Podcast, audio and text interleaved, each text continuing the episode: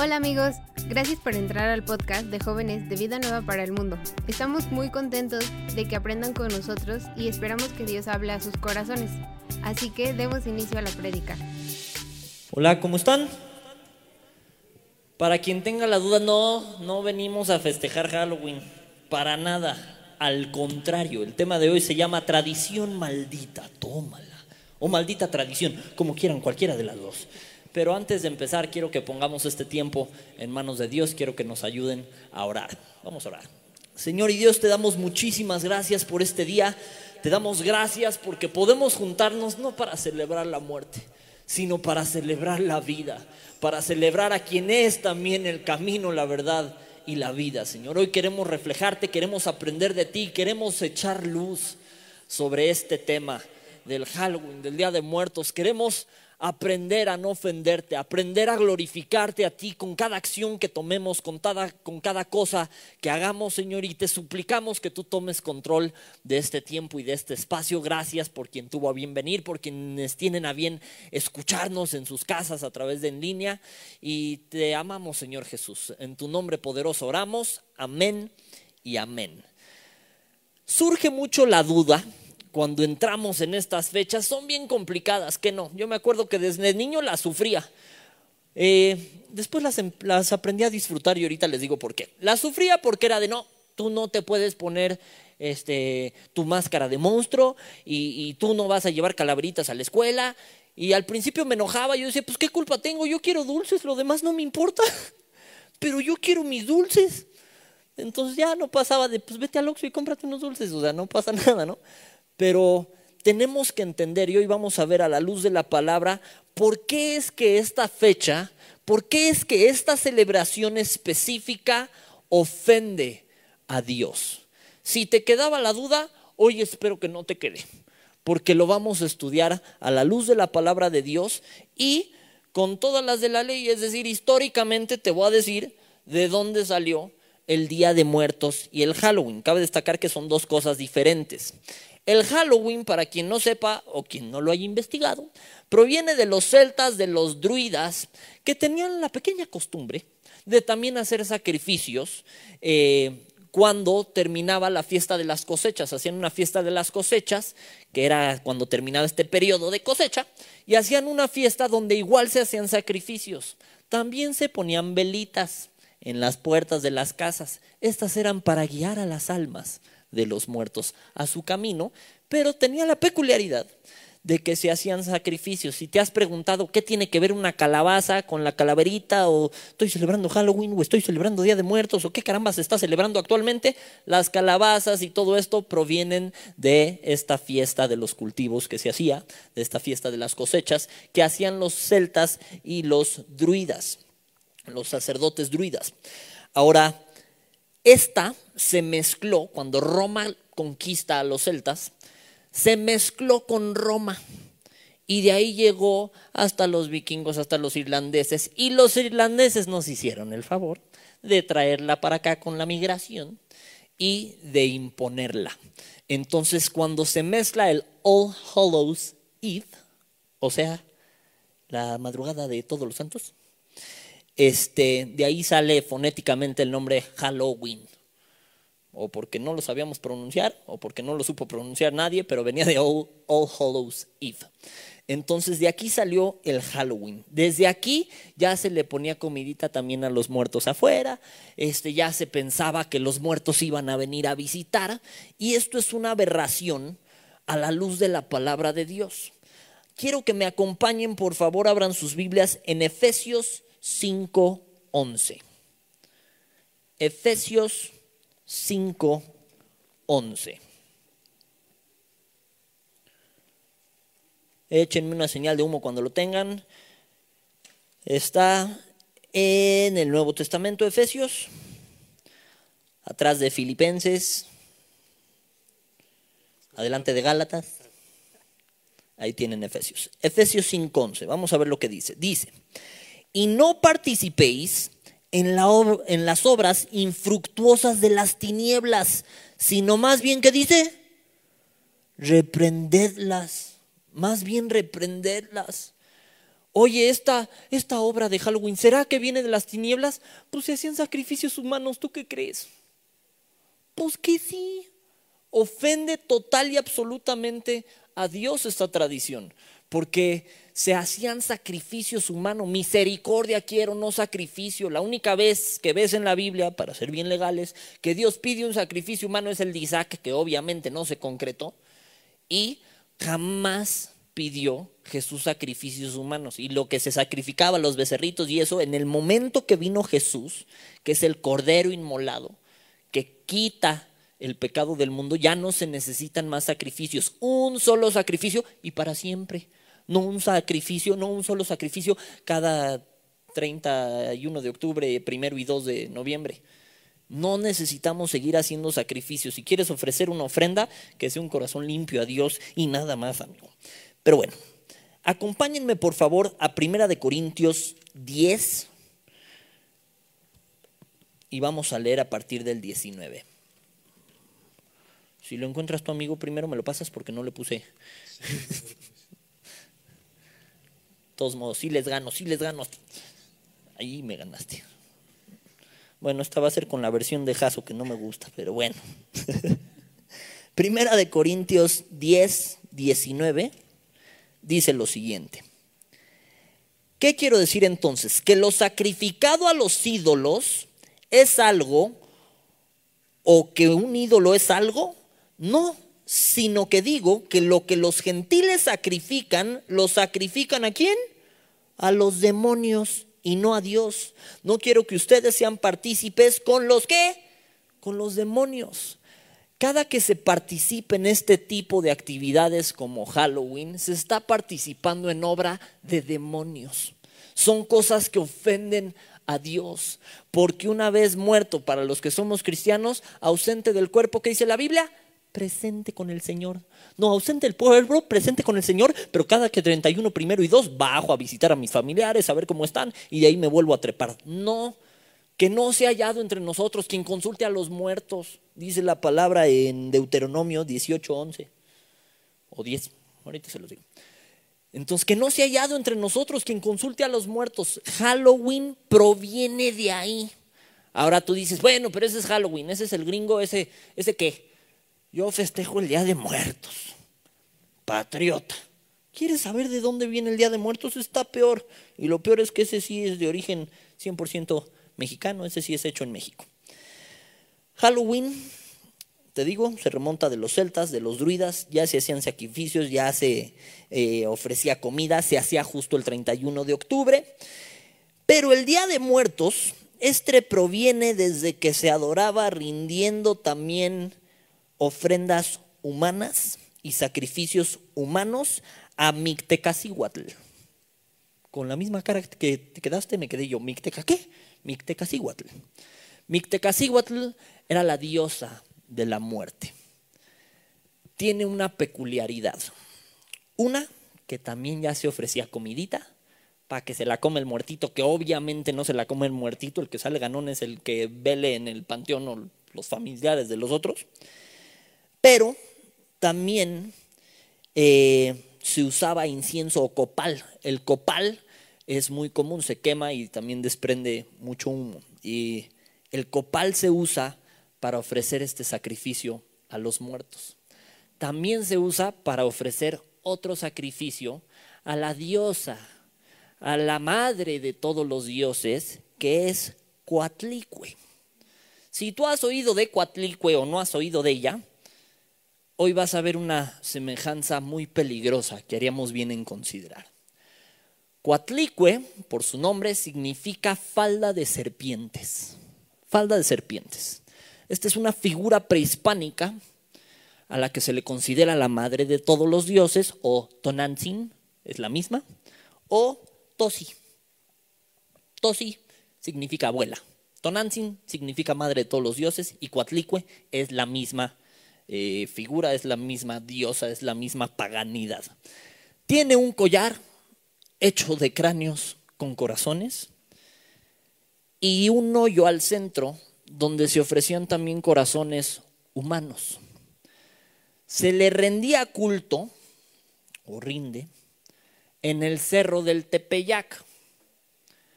¿Ya a alguien le sonó parecido algo? Ok. Madre de todos los dioses.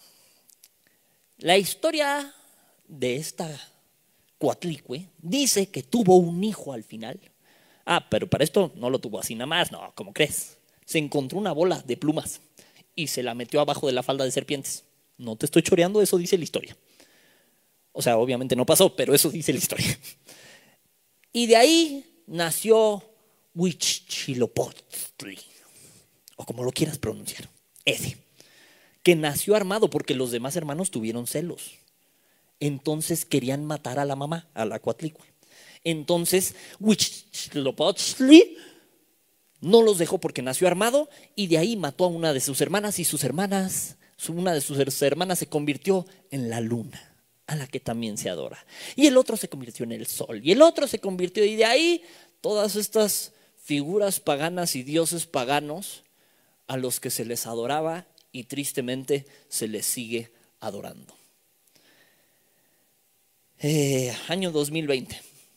Se siguen haciendo peregrinaciones al cerro del Tepeyac, llevando todo tipo de ofrenda a la Madre de Dios que obviamente no es la madre de Dios. La madre de Jesús, la Virgen María, va. Se le llama la madre de Dios a la Virgen de Guadalupe. Cualquiera parecido con la realidad no es mera coincidencia, porque hay demonios territoriales. Se sigue adorando a la madre de Dios, como si Dios pudiera tener mamá.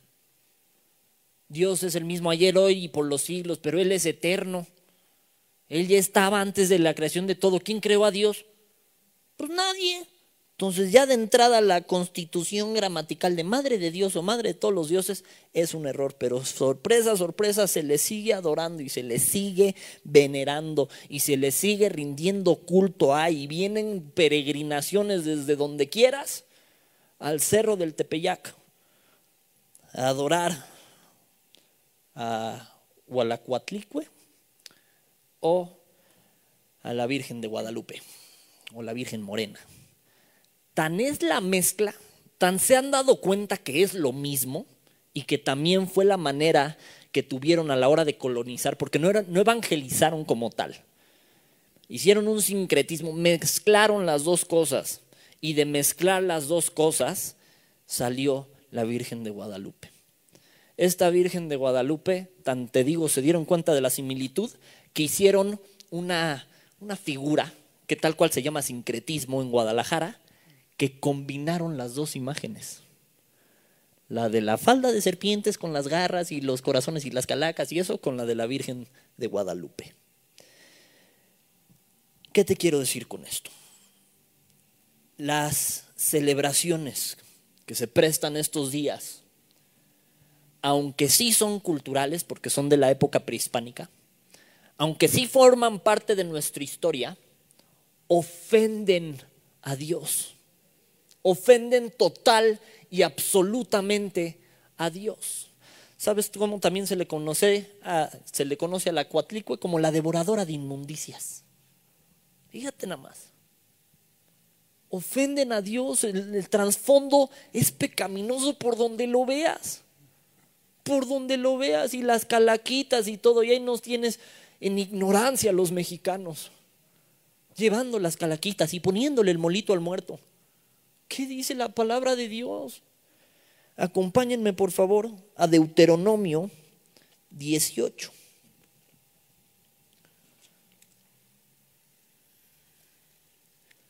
Y les voy a leer a partir del 10. Deuteronomio 18, 10. Dice, ¿Ya lo tienen?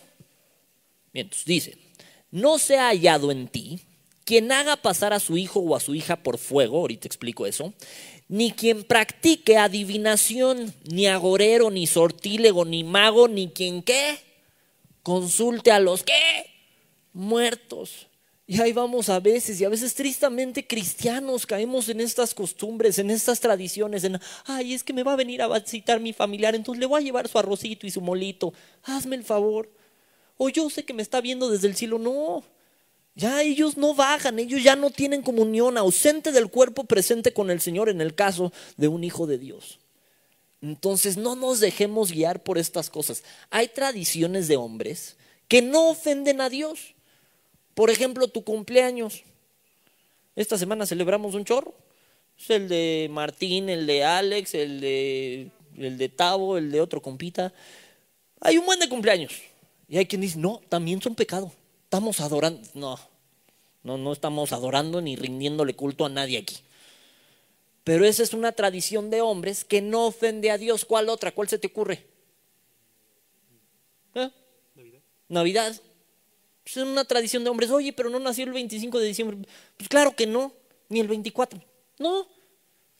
Pero de que nació, nació. Y estamos festejando que nació.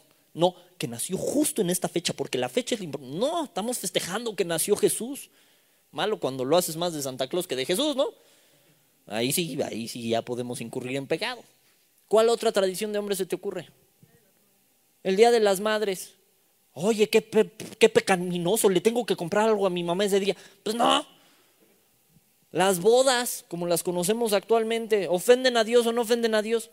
No. Y son tradiciones de hombres. Pero esta tradición del Día de Muertos, esta tradición de Halloween, esta sí ofende por completo a Dios. Entonces hay tradiciones de hombres que ofenden a Dios y hay tradiciones de hombres que no ofenden a Dios y esto tiene que ver con qué ofende a Dios y qué no ofende a Dios. Y para eso Jaso le va a seguir. Si notan, chequemos el versículo otra vez, ¿va? Versículo 10 al 12 dice, "No se ha hallado en ti", dice, "que en ti nadie que haga pasar a su hijo o a su hija por el fuego ni quien practique adivinación" y continúa la lista, ¿no? Pero si checan, el versículo pasado eso está hablando acerca de naciones, está hablando acerca de otras naciones que están metiendo una cultura dentro de Israel, mientras que Israel tenía algo que estaba llamándole Dios a hacer, y esto que está hablando aquí está hablando específicamente de su cultura, estamos viendo a gente que está metiendo otras ideas. Cuando va Josué y va a entrar a la tierra prometida, también les dice que se deshagan de todas las naciones, porque, porque esas naciones van a entrar con sus dioses, van a entrar con idolatría, van a entrar con otras ideas y entonces van a moverlo. Si nosotros vemos ahorita la forma en la que está nuestra cultura, está extremadamente impuesto esto, esto del Halloween, esto del Día de Muertos. Quizás no está impuesto de que les digan con una pistola a sus cabezas que lo celebren, pero noten que es extremadamente normal. Después de Navidad, Halloween es la segunda fiesta que es más celebrada y más económicamente que le meten dinero todas las personas. ¿Saben? Cada uno de nosotros lo tiene súper consciente que estos días son Halloween y que estos días son Día de Muertos. ¿Y qué es lo que está sucediendo atrás de todo eso?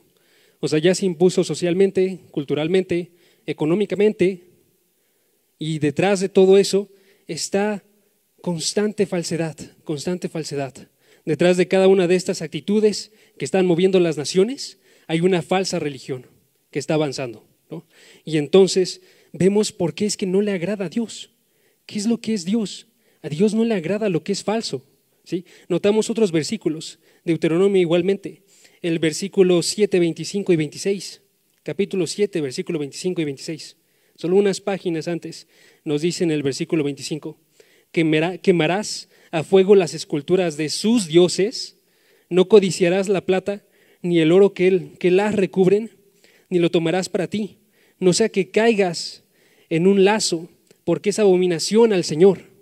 No quiero que entres con sus dioses, no quiero que entres en contacto con todo lo que ha tenido una relación con sus dioses.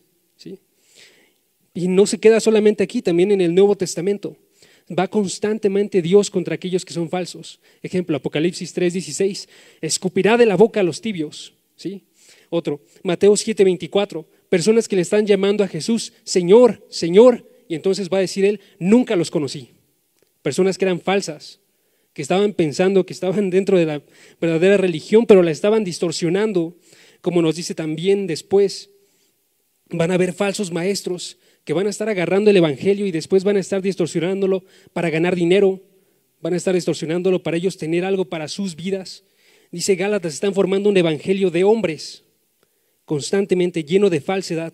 Dice Mateo 16, 6, mirad, guardaos de la levadura de los fariseos.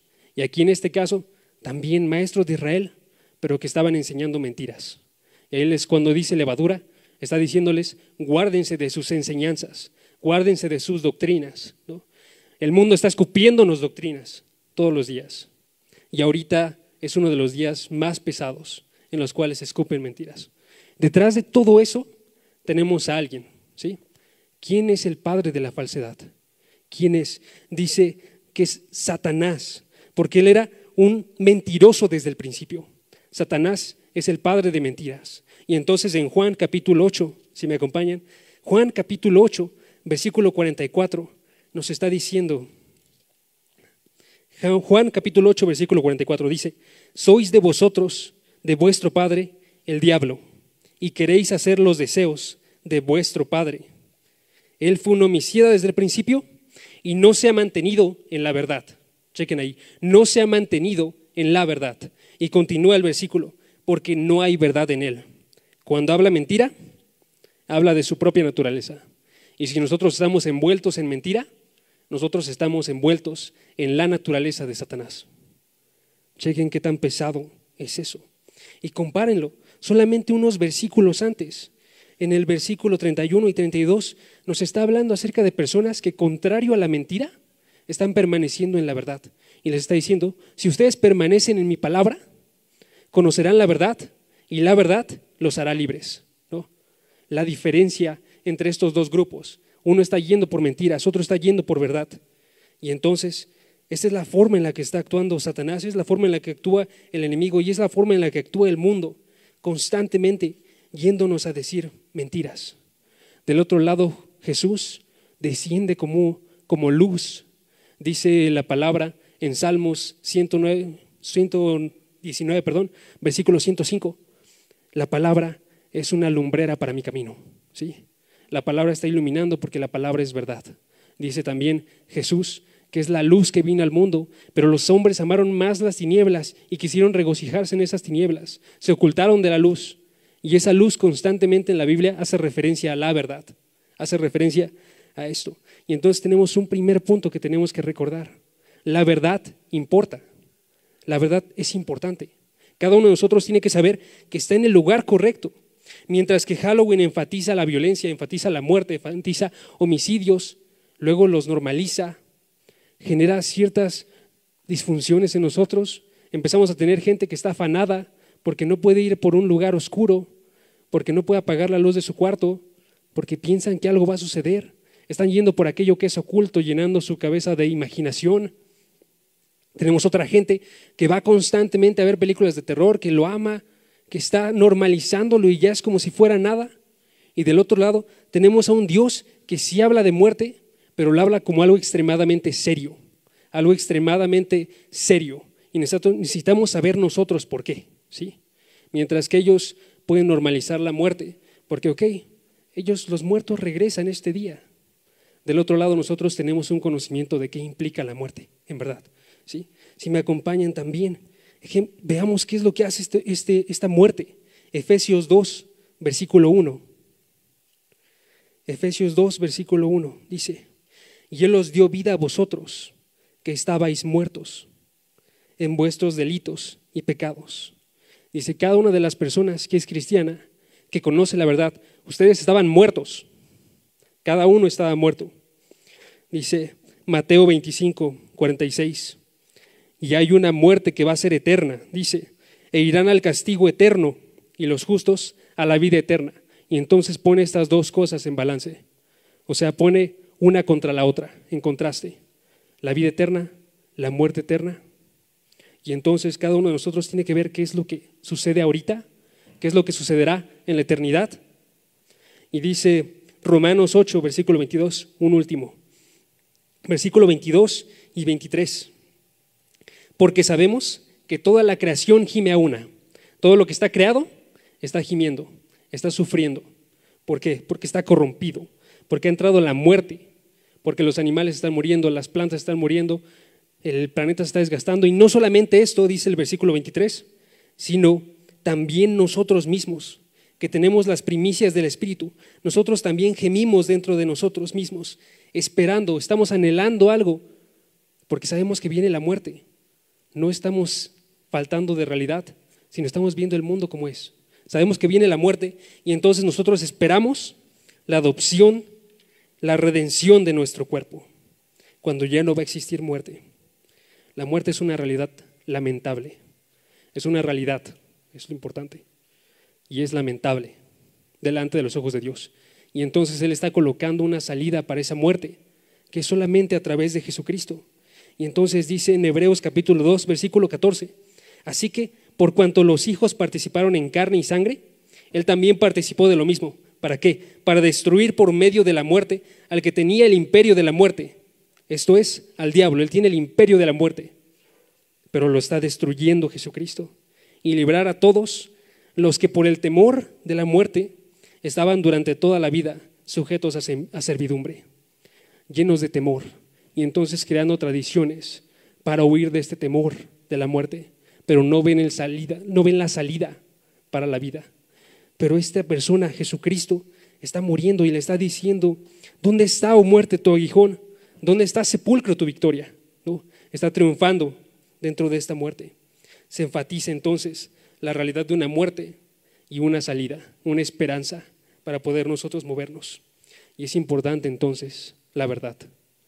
¿Por qué? Porque, perdón, porque aun si nosotros creyésemos en el objeto correcto, pero no tenemos nosotros el camino correcto para creer en ello, les diré, tenemos a Jesús, pero no estamos creyendo por una predicación del Evangelio de verdad. Estamos fallando nosotros en el blanco, no estamos viendo la realidad. Entonces, Primera de Corintios, capítulo 1, dice Pablo, Pablo no quería predicar de forma que fuese elocuente, para no hacer vana la cruz de Cristo. Y luego dice Gálatas capítulo 1 que hay quienes distorsionan el Evangelio. Dice Gálatas 1 versículos 7 y 8. Versículo 7 dice que en realidad no es otro Evangelio, sino que hay algunos que perturban, que están distorsionando, que están cambiando y quieren pervertir el Evangelio de Cristo. Pero si aún nosotros si aún nosotros fuésemos lo que lo están haciendo los, apóstoles, o se dice, si fuese un ángel que estaba llegando del cielo, anunciando un evangelio contrario al que hemos anunciado. Chequen, es un evangelio. Un evangelio contrario, entonces que este sea anatema. Que sea maldito. Esta palabra anatema significa tal cual maldito. Y un anatema es todo aquel objeto, toda aquella cosa que tiene una relación directa con el pecado. Entonces, ¿por qué no le voy a entrar al altarcito? Porque esos objetos tienen una relación directa con el pecado. Son anatemas, son malditos. Y tenemos un ejemplo muy claro de esto en la Biblia. ¿Se acuerdan del muro de Jericó? La mayoría hemos oído la historia del muro de Jericó, ¿no? Cuando le dieron las vueltas y luego gritaron y las trompetas y se cayeron los muros de Jericó y tenemos la canción y todo. Este, una vez que se cayeron los muros de Jericó, hubo quien tomó de lo que quedó cuando la instrucción clara de parte de Dios fue que no toques de eso porque es anatema, es maldito. Lo tenían otras personas que adoraban dioses paganos, eso está maldito. Pero no faltó el que le echó el ojo. Ya había un manto babilónico que se veía bien bueno y un lingote que dijeron, prexta de aquí soy. Entonces se llevan el lingote, se llevan el manto babilónico y entran en maldición porque agarraron un anatema, tenían un anatema. Acto seguido tratan de ir a vencer a la ciudad de Jai y pierden, pierden feo además. José, Josué se tira al piso, se pone a chillar. Dios le dice plano, ¿por qué te tiras así? Ya levántate. Pero hay anatema en medio del pueblo. Ve y encuéntralo. Entonces juntan a todos. ¿Y quién fue? Y empiezan por cada tribu. No, pues ¿quién fue? ¿Es de esta tribu? ¿De esta no es de, es de esta? Ok. Y luego aquí por familias. No, pues esta familia no fue de esta. Y después por personas fue él. Pues a él y a toda su familia, de plano, si no me equivoco, los quemaron. Los apedrearon, los quemaron. El punto es que los mataron. ¿Por qué? Porque estaban en anatema, estaban en maldición. Anatema, apréndetela todo aquel objeto que tiene una comunicación estrecha o una relación estrecha con el pecado. Pregunta, ¿una revista pornográfica es un anatema? Sí. Ahorita ya ni hay revistas, ¿no? Porque en el celular buscan todo. ¿Tu celular cuando estás buscando cochinadas es un anatema? Sí. Todo aquel objeto que tiene una comunicación estrecha con el pecado es un anatema. Y eso no agrada a Dios, entras en maldición.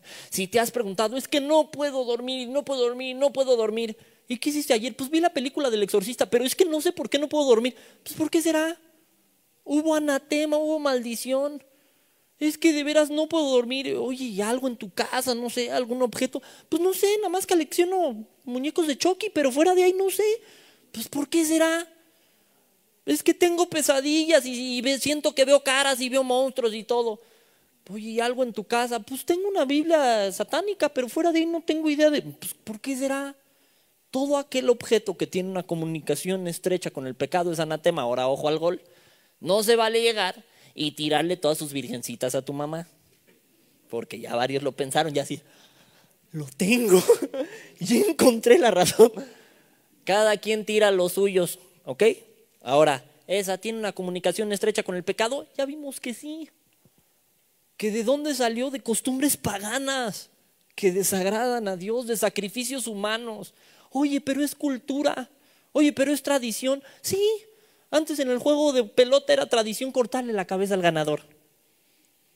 A ver, vamos a ver un Chivas América.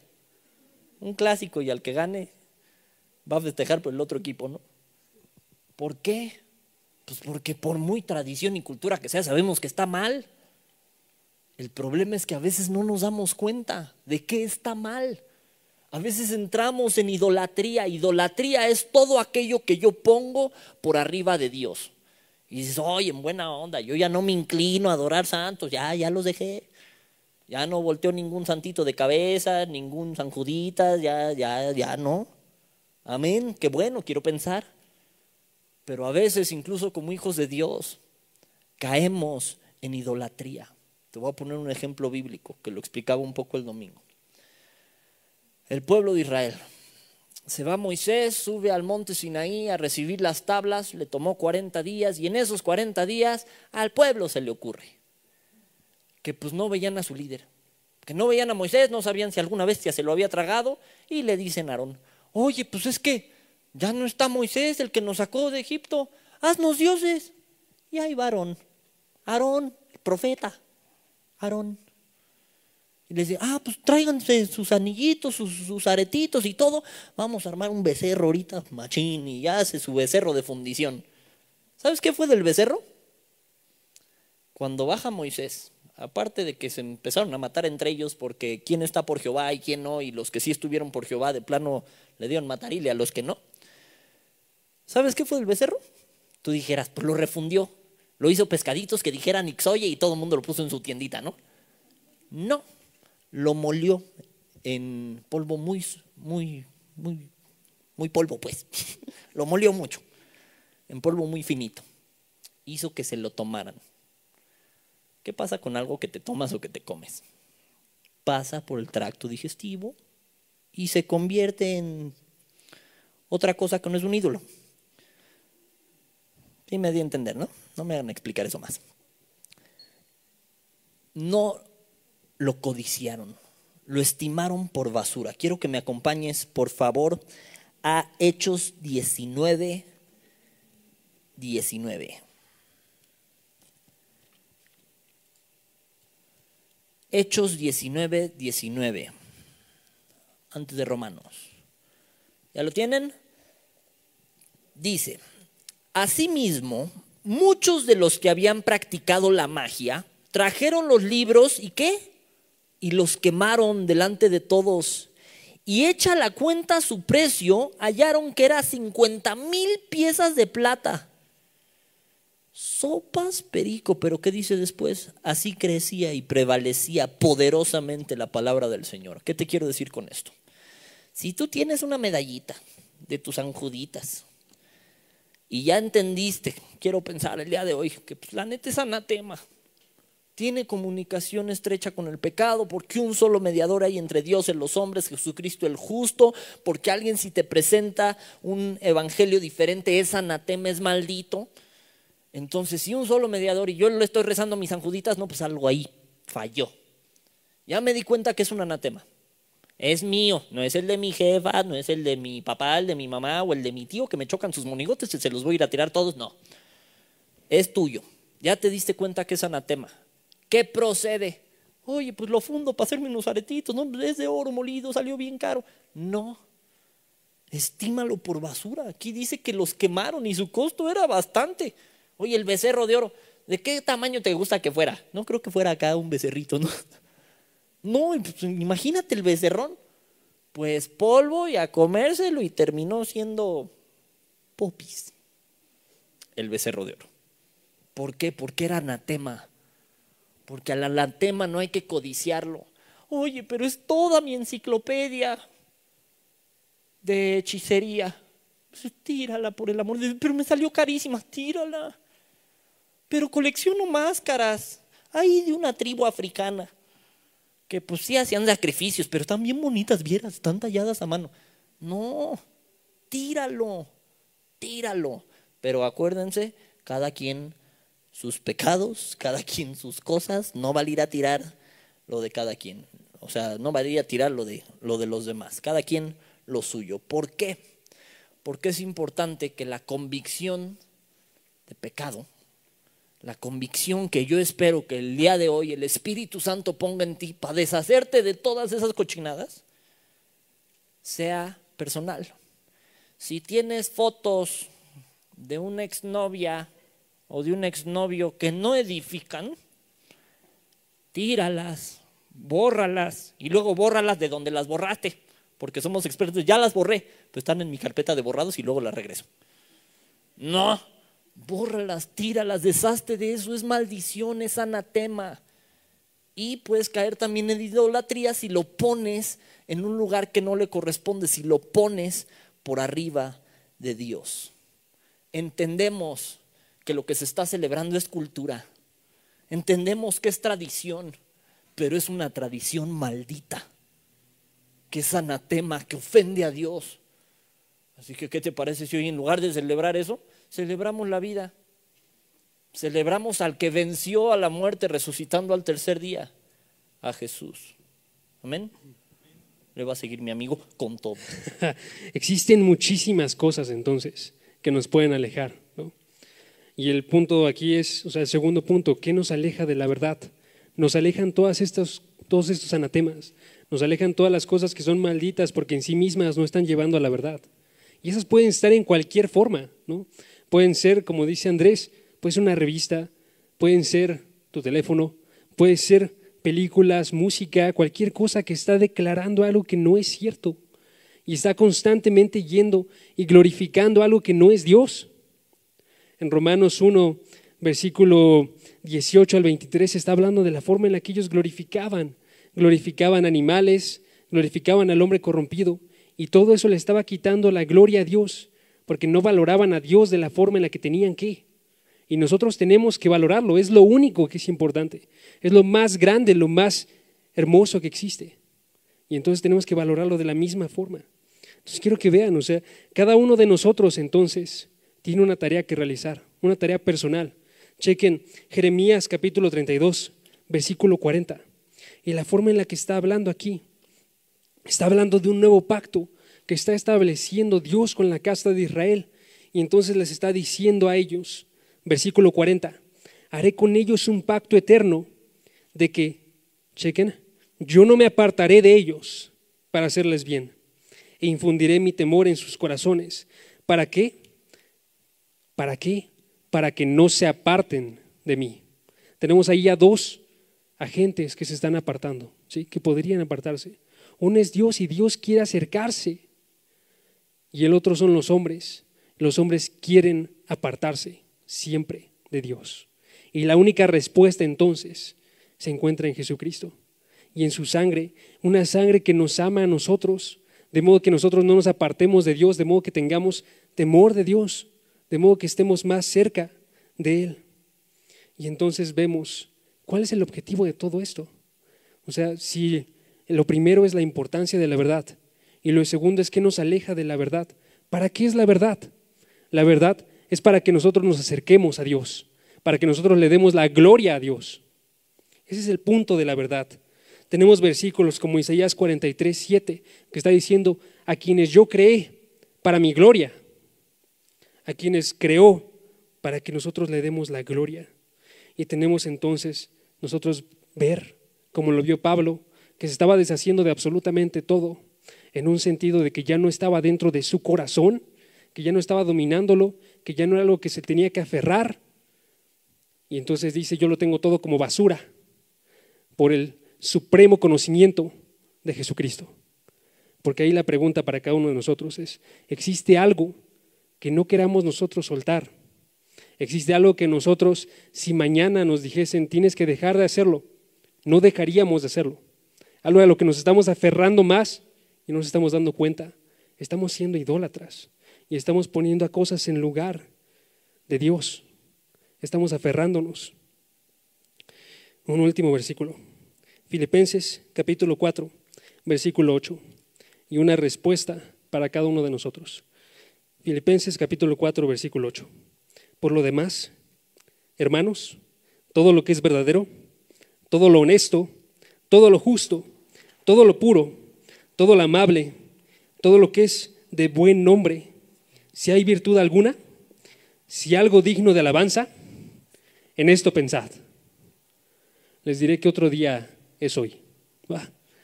Hoy, 31 de octubre, es el día de la reforma. Es el día en el cual Martín Lutero fue a Wittenberg en 1517 y entonces hizo un suceso que cambió literalmente todo el mundo cambió toda la historia, hizo un parteaguas. ¿Por qué? Porque nosotros estamos celebrando algo que no cambió la vida de nadie. Y dentro de esto, esta reforma que cambió la vida de cada una de las personas que están aquí, si son cristianas, que permitió que nosotros tengamos esto ahorita. ¿Y eso no lo estamos pensando? ¿Eso no lo estamos celebrando? No es que sea aburrido, es uno de los sucesos que ha cambiado la historia para cada uno de nosotros. Y ahí tenemos una tradición que es digna de preservar, algo que tiene algo de honra. Entonces... Entonces, punto número uno. La verdad importa. Para los que apuntan, apúntale. Punto número uno, la verdad importa. Punto número dos. Debo alejarme de lo contrario a la verdad. Debo alejarme de lo que no es verdad, de lo que no agrade a Dios, de lo que no sigue el camino, la verdad y la vida, o sea, de lo contrario a Jesús. Debo alejarme de lo que no es verdad. Y punto número tres, ponle ahí con letras bien grandotas, yo voy, ponle, ponle ahí, machín, a glorificar a Dios. Yo voy a glorificar a Dios. Esperamos que te haya quedado bien claro. Una, que no estamos festejando Halloween. Ya, si, si piensas eso ahorita, sí, sí, estamos muy mal. No estamos festejando Halloween, sí estamos festejando que Dios vive, que Jesús vive, que Él resucitó al tercer día y que Él venció la muerte. Y todo lo que hagamos y todo lo que hacemos y lo que vamos a seguir haciendo, lo vamos a hacer para glorificar a nuestro Dios. Amén. Vamos a orar para despedirnos. Señor y Dios, te damos muchísimas gracias. Porque una vez más, a la luz de la verdad, nos enseñas tu camino.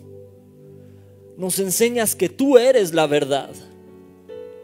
Nos enseñas, nos corriges para no ofenderte, para no inclinarnos a cosas que no debemos, para no tener cosas que te ofenden para agradarnos buscándote a ti y a tu verdad. Para agradarnos en glorificarte y no en lo contrario. Señor Jesús, hoy queremos agradarte. Estos días que vienen son difíciles, dolorosos en nuestra nación. Perdona a nuestro México. Perdona su idolatría. Perdona nuestras fallas, nuestro pecado, el hecho de que remos tantas veces el blanco. Perdona cuando nuestras acciones no han edificado. Cuando no te hemos glorificado con lo que hacemos, con lo que decimos. Cuando nos hemos ido con la corriente del mundo, de las tradiciones, de la cultura, en lugar de irnos con tu palabra que es verdad. Pero Señor Jesús, hoy aprendemos. Dios corrige nuestro camino, te lo suplicamos. Te suplicamos que nos endereces, que entendamos qué cosas te ofenden, que podamos conocerte más. Queremos agradarte más, conocerte más, reflejarte mejor. Hoy celebramos la vida. Hoy te celebramos a ti, Dios. Hoy no nos vamos a ir con los caminos y costumbres de la gente que te ofenden. Hoy vamos a con una sonrisa agradarte y alabarte a ti. Te amamos y te bendecimos. Y en el nombre de Jesús oramos este día. Amén y amén. Vamos a darle gracias a Dios.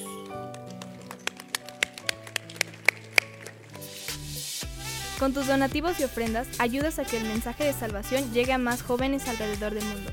Aunque no puedas llevar la palabra personalmente, de esta manera estás formando parte de la obra de Dios. Si quieres saber cómo donar desde donde estás, te invitamos a que revises la descripción. Por tanto, id y hacer discípulos a todas las naciones.